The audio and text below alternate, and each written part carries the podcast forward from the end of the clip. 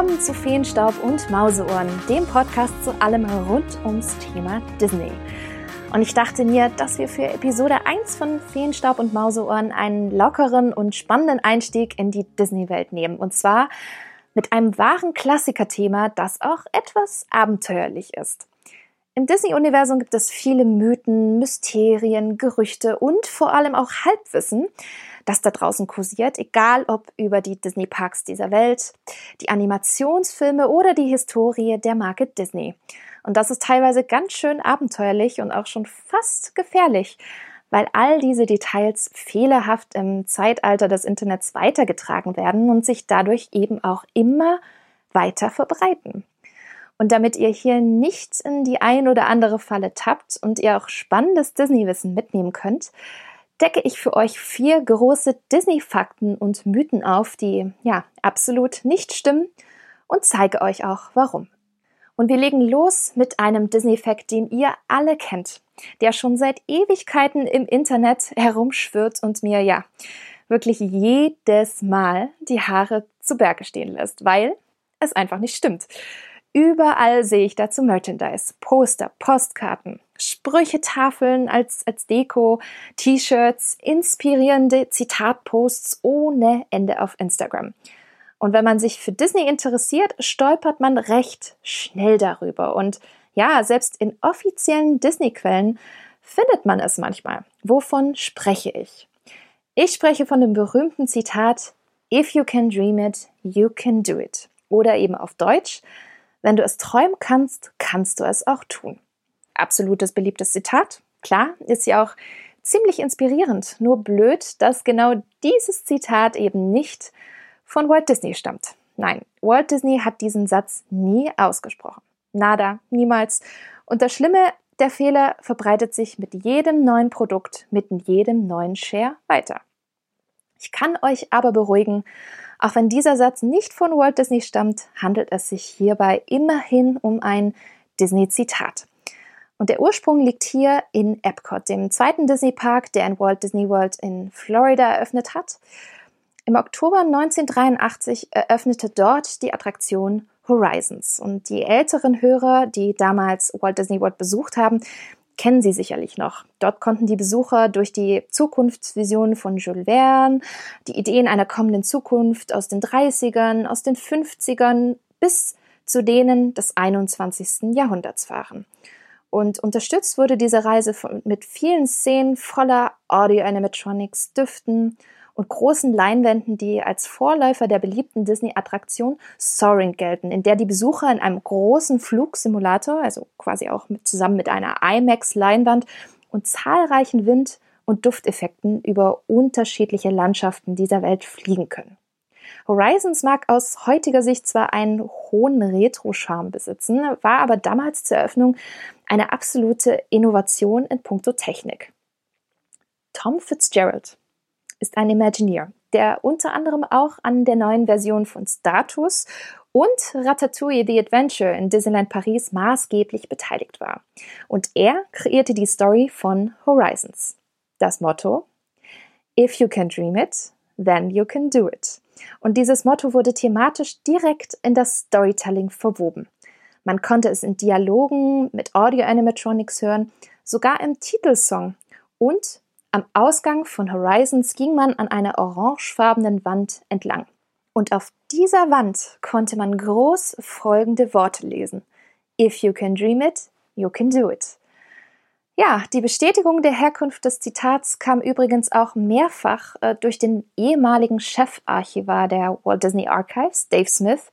Und wenn es jemand gewusst haben kann, dann er. Denn er kannte die Marke Disney wie kein anderer. Und auch Imagineer Fitzgerald selbst äußerte sich und bestätigt, dass das Zitat von ihm kommt. Er sich aber ganz schön geschmeichelt fühlt, dass ausgerechnet sein Spruch dem berühmten Walt Disney zugeordnet wird. Leider wurde Horizons 1999 geschlossen, aber das Motto der Attraktion lebt bis heute weiter. Ein wahres Epcot-Zitat also, dennoch keines von Walt Disney. Für Fakt Nummer zwei tauchen wir direkt in die Animationswelt ein, nämlich in die sogenannte Disney-Renaissance. Das war eine Animationsära von Disney, die meine Generation, yay, 90s Kids, mit Hits wie Ariel die Meerjungfrau, Die Schöne und das Biest und Aladdin nicht nur extrem geprägt, sondern die Walt Disney Animation Studios nach einer kleinen Flaute in den 70ern wieder zum großen Erfolg gebracht hat. Und einer meiner absoluten Lieblinge da draußen, sicherlich auch für euch, die da draußen zuhören, ist Die Schöne und das Biest. Und zu diesem Film hält sich eisern ein Fakt, der ebenfalls nicht stimmt. Und diese Info hat es sogar teilweise schon in die offizielle Disney-Kommunikation geschafft. Es dreht sich dabei um das Biest. Auf ganz vielen Fan-Wiki-Einträgen liest man, dass das Biest in seiner menschlichen Gestalt Prinz Adam heißt und Überraschung, das ist leider falsch. Wobei man sich ja denkt, das Biest kann ja nicht Biest heißen. Er muss ja einen menschlichen Namen haben, oder? Das ist in der Theorie richtig, in der Praxis aber eben leider falsch. Der Ursprung dieser Falschinformation geht zurück auf ein CD-ROM-Quizspiel von Disney Interactive und dem bekannten Spieleentwickler Square Enix aus dem Jahr 98. Square Enix kennen bestimmt einige von euch durch Kingdom Hearts oder Final Fantasy. Und dieses Spiel hieß The D-Show. Und das ist ein Quiz-Trivia-Spiel gewesen, bei dem man viele Quizfragen aus der Disney-Welt beantworten konnte aus heutiger Sicht hm, vielleicht sicherlich eher etwas, was man mal als App auf dem Smartphone zwischendurch zockt. Und dort gab es die Frage, wie das Biest mit richtigem Namen heißt. Und die richtige Antwort unter allen Auswahlmöglichkeiten? Prinz Adam. Auch wenn es sich hier um ein offizielles Disney-Spiel gehandelt hat, ist wohl damals bei einer internen Freigabeschleife mit dem Entwickler Square Enix sicherlich ein Fehler passiert. Denn anders kann man sich das gar nicht erklären, woher denn dieser Name sonst kommt. Dennoch, die Information im Spiel war drin, der Name war geboren und hat sich ab diesem Zeitpunkt rasant weiterverbreitet. Was ebenfalls dafür spricht, dass Prinz Adam eben nicht der richtige offizielle Name des Biests ist, nicht nur der Abspann von Die Schöne und das Biest, nein, auch die Making-of und Artwork-Bücher rund um den Film erwähnen den Namen Prinz Adam nicht. Und selbst in der Realverfilmung von 2017 wird kein Name genannt. Ich meine, das wäre doch sicherlich eine gute Chance gewesen, das eben aufzugreifen und zu etablieren. Nein, Prinz Adam kommt nicht vor, weder im Film noch im Abspann. Jetzt könnte man doch sagen, ha, dann ist es eben ein interner Name und das Kreativteam hat eben den Namen nie wirklich kommuniziert. Der amerikanische YouTuber Keith Lapinick hat auf der D23 Expo vor ein paar Jahren ein Interview mit dem legendären damaligen Chefzeichner Glenn Keane geführt. Und Keane ist für das Design des Beasts federführend zuständig gewesen. Er hauchte aber auch Ariel, Pocahontas und Aladdin Leben ein. Und Keen sagt hier ganz klar, dass es für ihn nur einen Namen gab, nämlich Beast. Es ist egal, wer er vorher war und wie er heißt, und für ihn war es auch klar, dass auch nach der Verwandlung Bell ihn weiterhin Beast nennen wird. Und an der Stelle ein dickes Dankeschön an Keith Lapinick, der ihr immer wieder sich in den vergangenen Jahren eingesetzt hat, dieses Falschwissen rund um diesen Namen des Biestes zu eliminieren so viele offizielle Disney-Quellen. Das Beast heißt Beast, auch nach seiner Verwandlung. Und äh, so können wir den Namen Prinz Adam jetzt wirklich mal wegpacken. Kommen wir zu Fakt Nummer 3. Wir alle kennen die ikonische Szene, in der Mickey am Steuerrad des Dampfschiffs SS Willy steht und pfeift. Das ist auch das aktuelle Intro der Walt Disney Animation Studios. Und was sich hier als hartnäckige Falschinformation im Netz halten kann, Steamboat Willie soll der erste Cartoon von Disney gewesen sein, bei dem Mickey Mouse seinen allerersten Auftritt hatte. Ja, das mag zwar naheliegend sein, ist aber tatsächlich auch nicht wahr. Vielleicht wissen es einige von euch, Mickey Mouse hatte 1928 seinen ersten Auftritt bereits im Cartoon Plain Crazy, verrücktes Flugzeug. Da sah unsere Maus in seinen Proportionen noch ein wenig anders aus, viel dünner. Die Zeichenstriche waren hier und da simpler und er war auch mit deutlich größeren Augen versehen und er hatte auch noch nicht seine bekannten Handschuhe und Schuhe. Und bereits hier trifft Mickey schon auf seine angebetete Minimaus und versucht mit ihr in einem selbstgebauten Flugzeug zu fliegen, was nicht wirklich klappt. Plain Crazy war ein Stummfilm, das heißt keine Soundeffekte, keine Stimmen. Und letztendlich war der Kurzfilm auch kein Erfolg, da Disney damals keinen Kinoverleih mit seinem Film gefunden hatte. Noch im selben Jahr wagte Disney einen weiteren Versuch mit Mickey, dieses Mal in Gallopant Gaucho, in dem Mickey einen großen Strauß reitet und sich mit Kater Carlo anlegt. Der Film wurde aber aufgrund der Arbeit an Steamboat Willie nicht vorher, sondern erst danach groß veröffentlicht, genauso wie der Cartoon Plain Crazy.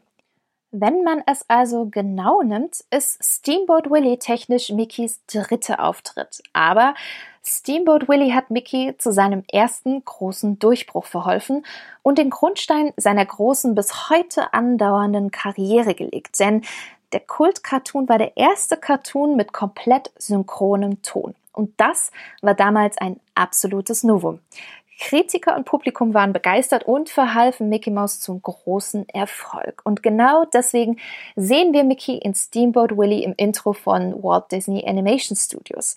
Sein ikonischer Durchbruch, jedoch nicht sein erster Cartoon. Und last but not least Nummer 4 der falschen Disney-Mythen. Und das habt ihr sicherlich schon einmal gehört. Es geht um Walt Disneys letzte Ruhestätte. Und es hält sich seit Ewigkeiten der absolut, ja, absurde Mythos, dass Walt Disney nach seinem Tod eingefroren wurde, um später einmal wieder auferstehen zu können. Ja, Leute, es klingt schon viel zu absurd, um das glauben zu können. Aber tatsächlich gibt es da draußen so einige, die das glauben. Geboren wurde dieser Mythos übrigens in den 70ern. Bob Nelson, der Chef der amerikanischen Gesellschaft für Kryonik, also der Kältekonservierung von lebendigen Organismen und Organen, ja, sowas gibt's. Er äußerte sich gegenüber der LA Times, ähm, er würde sich wünschen, dass Walt Disney eingefroren würde. Und von da an verselbstständigte sich das Gerücht und wurde schon fast zu einem Mythos. Manche Verschwörungstheoretiker behaupteten, Walt Disney läge in Disneyland, California unter der Attraktion Pirates of the Caribbean, was dem Ganzen nochmal eine gruseligere Note gibt. Zu wissen, man fährt in einem Piratenboot und unter einem liegt Walt Disney? Hm, naja. All diese Theorien sind natürlich falsch und sind mehr aufmerksamkeitserregender Natur als denn überhaupt wahr.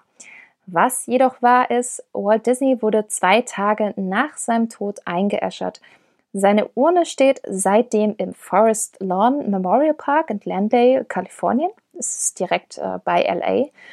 Und dort ruhen auch weitere Disney-Familienmitglieder, wie zum Beispiel sein Vater Elias, seine Mutter Flora, seine Ehefrau Lillian und seine Tochter Diane. Und der Friedhof ist übrigens Ruhestätte vieler bekannter Menschen aus dem Showbiz, wie beispielsweise Humphrey Bogart, Michael Jackson, Elizabeth Taylor und Clark Gable. Einfach eine, ja, ganz gewöhnliche, wenn auch sehr hochrangige Ruhestätte, wenn man an die zahlreichen Prominenten denkt, die hier ruhen. Dieser Mythos ist daher ebenfalls eindeutig nicht wahr. Ihr könnt daher nächstes Mal getrost Pirates of the Caribbean in Anaheim fahren, ohne dass ihr einen Gedanken nur daran verschwenden müsstet, dass Disney jetzt unter euch ist. Ja, Frage an euch. Wie viele falsche Disney-Facts und Mythen kanntet ihr davon schon? Kennt ihr denn auch andere Disney-Facts und Mythen, bei denen ihr glaubt, dass da nichts dran ist? Sagt mir doch gerne Bescheid unter dem Instagram-Post zur Episode auf dem Kanal Feenstaub und Mausohren. Und ich bin gespannt und hoffe, dass ich euch heute Spannendes und vielleicht auch etwas Neues im Punkto Disney-Wissen erzählen konnte.